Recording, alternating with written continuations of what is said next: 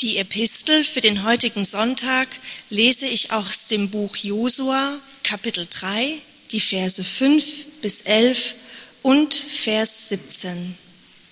Der Text steht unter der Überschrift Israel geht durch den Jordan. Und Josua sprach zum Volk, Heiligt euch, denn morgen wird der Herr Wunder unter euch tun. Und zu den Priestern sprach er, hebt die Bundeslade auf und geht vor dem Volk her.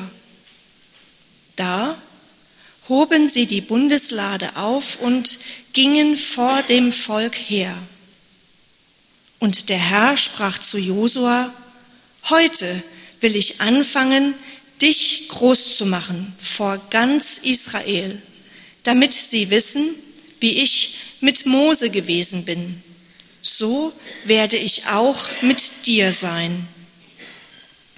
Und du gebiete den Priestern, welche die Bundeslade tragen, und sprich, wenn ihr an das Wasser des Jordan herankommt, so bleibt im Jordan stehen.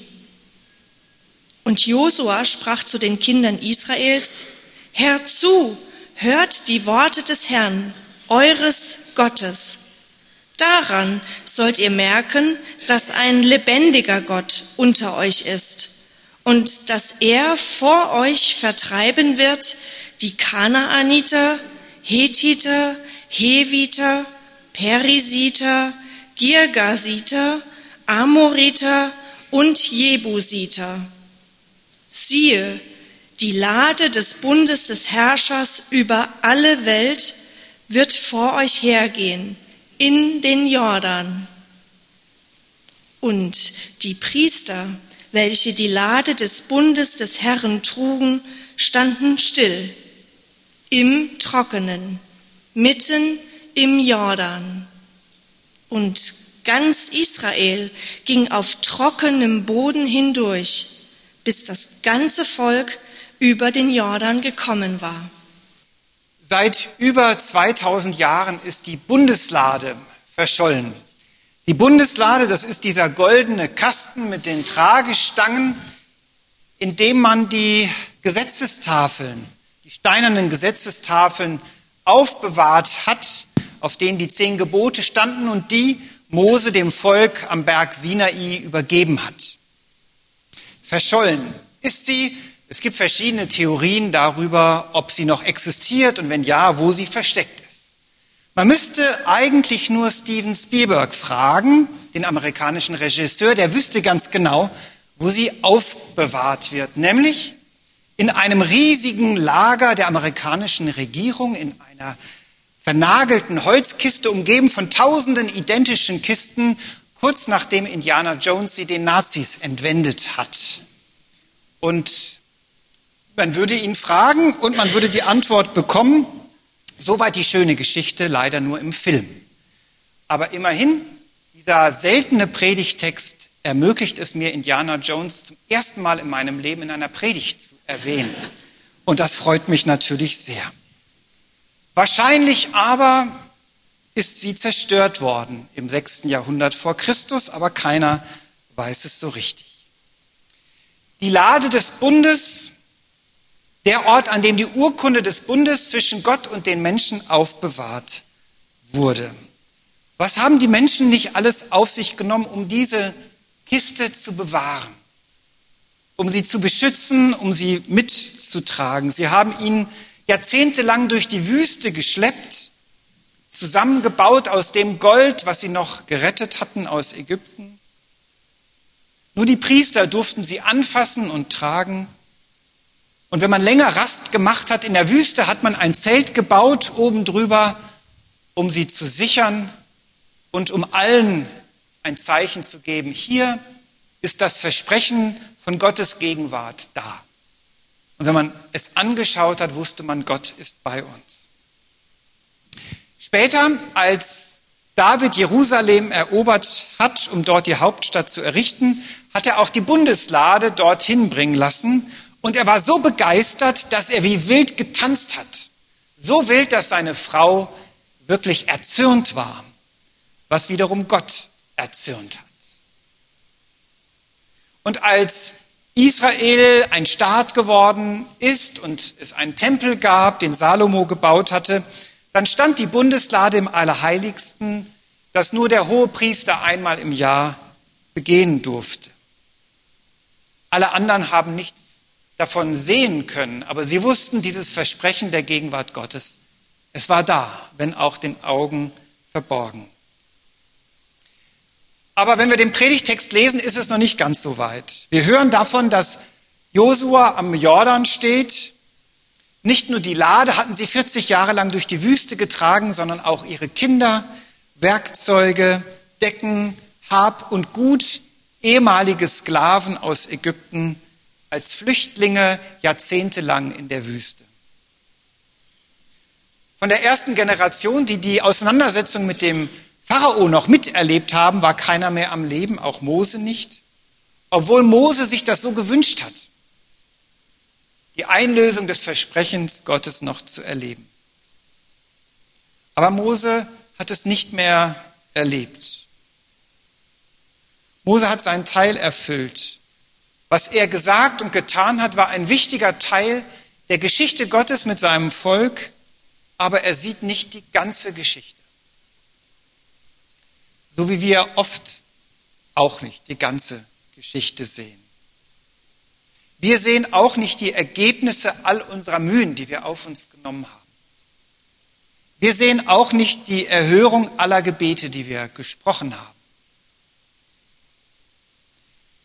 Wir erleben auch nicht, dass jeder Traum sich erfüllt, den wir hatten. Manches ist halb gar, wenn wir diese Welt verlassen.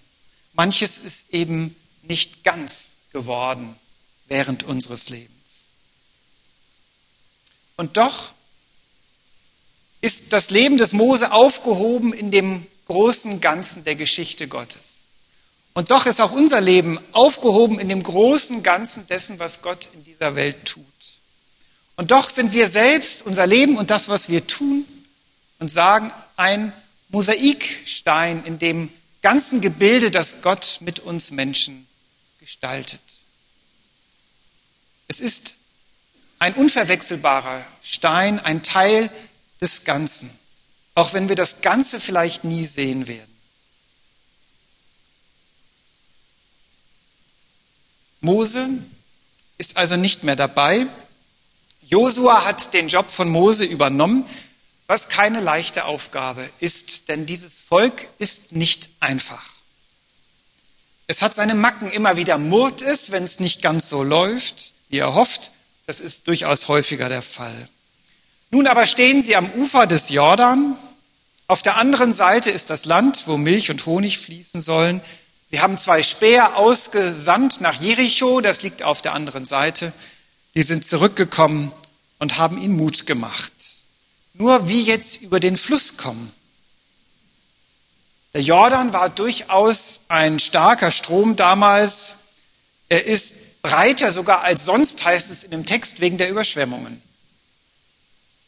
Da spricht der Herr zu Josua und sagt, er soll die Priester mit der Bundeslade ins Wasser gehen lassen. Dann würde er ein Wunder tun und das Wasser zurückhalten, denn wie er mit Mose gewesen sei, sei er nun auch mit Josua. Oder anders gesagt, was Mose kann, kannst du auch. Gesagt, getan, die Priester gehen mit der Bundeslade ins Wasser und wie damals bei Mose verschwindet das Wasser trockenen Fußes geht das Volk durch das Flussbett. Sie sind so begeistert, dass sie zwölf Steine, große Felsen mitnehmen aus dem Flussbett und sie auf der anderen Seite aufstellen als Zeichen der Dankbarkeit. Jahrhunderte später hat man die noch gesehen. Auf der anderen Seite angekommen, beginnt das Volk nun, das Land Kanaan zu bevölkern. Der nächste Schritt. Das Land ist unser. Sie sind endlich im verheißenen Land angekommen. Nach 40 Jahren in der Wüste, nach jahrelangen Entbehrungen, nach Angriffen von Wüstenvölkern, nach Hunger und Not, nach Hoffnungslosigkeit, nach jahrelangem Verzehr von Manna, Manna, Manna, endlich im Land, wo Milch und Honig fließen. Die Flüchtlinge endlich am Ziel ihrer Träume angekommen. Und was dann geschieht, ist eine Geschichte, die Menschen bis heute irritiert. Eine Geschichte, die manche Menschen in Europa fürchten, nämlich, dass Flüchtlinge kommen und eine feindliche Übernahme des Landes erreichen. Denn man muss es klar sagen, es gab ja schon Menschen in Kanaan. Es gab ja schon Menschen, die da gelebt haben. Und Josua entpuppt sich als ein Anführer, der nicht gerade zimperlich dabei war, andere zu vertreiben. Das Volk beansprucht das Land für sich selbst. Sie sehen sich als Rückkehrer in das Land ihrer Vorfahren. Und weil die anderen Völker nicht einfach Platz machen, erobern sie es. Und es werden Kriege geführt, die zum Teil grausam beschrieben werden. So jedenfalls im Josua-Buch. Viele Experten heute glauben nicht, dass es tatsächlich diese Art von Eroberungskriegen gab. Sie meinen, dass die Darstellung, wie sie heute in der Bibel steht, in dieser Form erst Jahrhunderte später gestaltet wurde, in einer Zeit, in der Israel vor den äh, Trümmern der Geschichte steht, bei einem zerstörten Tempel einer verschwundenen Bundeslade, geschlagen durch die Feinde von Schwäche gekennzeichnet. Und die Vergangenheit wurde umso heller und glorreicher beschrieben. Wer weiß. Und dennoch machen uns die Darstellungen im Josua-Buch Probleme. Denn auch heute wird ja im Land Israel um das Land gestritten. Wem gehört das denn? Wer darf sich das Land einfach so nehmen? Viele Siedler Jüdische Siedler sehen sich ja direkt als Nachkommen Josuas. In unserer Zeit, aber besonders nach dem Ende des Zweiten Weltkriegs, als Hunderttausende von Juden, die den Holocaust überlebt hatten, in Palästina eingewandert sind. Und damals wie heute, aber auch zu Josuas Zeiten war es so, dass man dachte, wenn Gott für uns ist, muss er gegen die anderen sein. Wenn Gott uns dieses Land verspricht, muss er es den anderen ja wohl wegnehmen. Anders konnte man sich das nicht vorstellen, als dass Gott die Verheißung erfüllt, die da heißt, ich werde euch dieses Land geben. Man könnte vieles dazu sagen. Zum Beispiel, dass Jahrhunderte später viel mehr von Kriegen erzählt wurde, als dass sie tatsächlich so stattgefunden haben. Wer weiß. Man könnte davon erzählen, dass interessanterweise in diesen Erzählungen oft gar nicht das Volk Krieg führt, sondern Gott selbst. Und das Volk Israel ist damit beschäftigt, Posaunen zu blasen, bis die Mauern umfallen oder Fackeln zu tragen, um den Gegnern Angst zu machen. Aber Gott selbst kämpft. Mit der Folge, dass das Land eben Geschenk Gottes ist und nicht Folge von Eroberungen. Man könnte auch und müsste davon erzählen, dass Gott sich durchaus auch gegen sein eigenes Volk wendet. Dass, es, dass Gott sein eigenes Volk der Zerstörung preisgibt, als es sich von ihm entfernt. Und schließlich müsste man ganz am Ende auch erzählen von einem Nachkommen dieses Volkes, der tausend Jahre später an eben dieser Stelle steht und der genauso heißt wie Josua, nur griechisch ausgesprochen wird. Jesus. Von dem einen, der dann davon spricht, dass Gott, der Gott Israels, auch der Gott aller Völker ist der davon erzählt, dass die Friedensstifter selig sind und dass es im Sinn Gottes ist, dass der Feind nicht vernichtet, sondern geliebt wird. In der Bibel sehen wir, wie dieser Gedanke so langsam sich seinen Weg bahnt. Wir lernen aus der Geschichte, wir lernen Gott besser zu verstehen. Jesus ist Lehrer und zeigt uns die Friedensspuren, auch überall im Alten Testament, die wir oft gar nicht sehen, aber die überall da sind für die, die mit offenen Augen lesen. Jesus war an eben dieser Stelle und wurde getauft. Wir haben es eben gehört. Das ist der letzte Gedanke. Durchs Wasser. Über den Jordan gehen, naja, das verstehen wir meistens etwas anders. Bedeutet sowas wie sterben, diese Welt hinter sich lassen, in den Himmel einziehen, in das gelobte Land kommen. Auf der anderen Seite des Jordans ist das Leben, der, das Leben, das geprägt ist von der Verheißung Gottes. Reich Gottes, würde Jesus vielleicht sagen.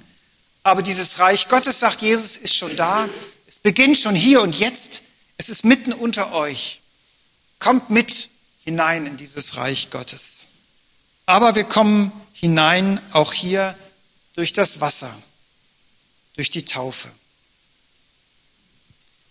Das Wasser spielt eine große Rolle auf dem Weg in das Leben, das Gott verheißt. Mose zieht durch das Wasser hindurch, aus der Sklaverei in die Freiheit. Josua zieht durchs Wasser hindurch in das gelobte Land. Und auch bei der Taufe kommt das Wasser ins Spiel. Und Wasser bedeutet Reinigung, ja, aber auch Bedrohung. Gefahr, Sterben. Das Bedrohliche des Wassers ist manchen von uns durchaus bekannt. Wir haben es gesehen. Mit der Taufe, wie wir sie erleben, hat es oft wenig zu tun. Das bisschen Wasser, was wir benutzen, macht auch die nervösesten Eltern nicht nervös bei der Taufe ihres Kindes. Das Wasser ist ein Symbol der Weg führt in ein neues Leben. Der Weg in die Verheißung Gottes führt durch das Wasser, durch Gefahr, durch den Tod. Paulus verbindet beides im Römerbrief. Im Wasser muss was sterben, muss was abgewaschen werden. Das Alte bleibt zurück. Wir müssen etwas loslassen, hinter uns lassen, damit das Neue werden kann. Jesus lässt sich taufen obwohl er keine Reinigung braucht. Und Johannes der Täufer sagte auch nicht, ich sollte dich taufen, sondern du mich. Aber Jesus möchte getauft werden. Er macht sich ganz mit uns eins und zeigt uns den Weg zu einem Leben, der ganz und gar von der Verheißung geprägt ist. Der Weg zu diesem Leben geht durch das Sterben, durch das Loslassen, das gereinigt werden. Ein Leben, bei dem wir nicht auf Kosten anderer leben. Ein Leben, wo wir nicht nur gesegnet werden, sondern wo wir Segen sind. Ein Leben, das dem Frieden nachjagt, der nicht nur den Freunden, sondern auch den Feinden gilt.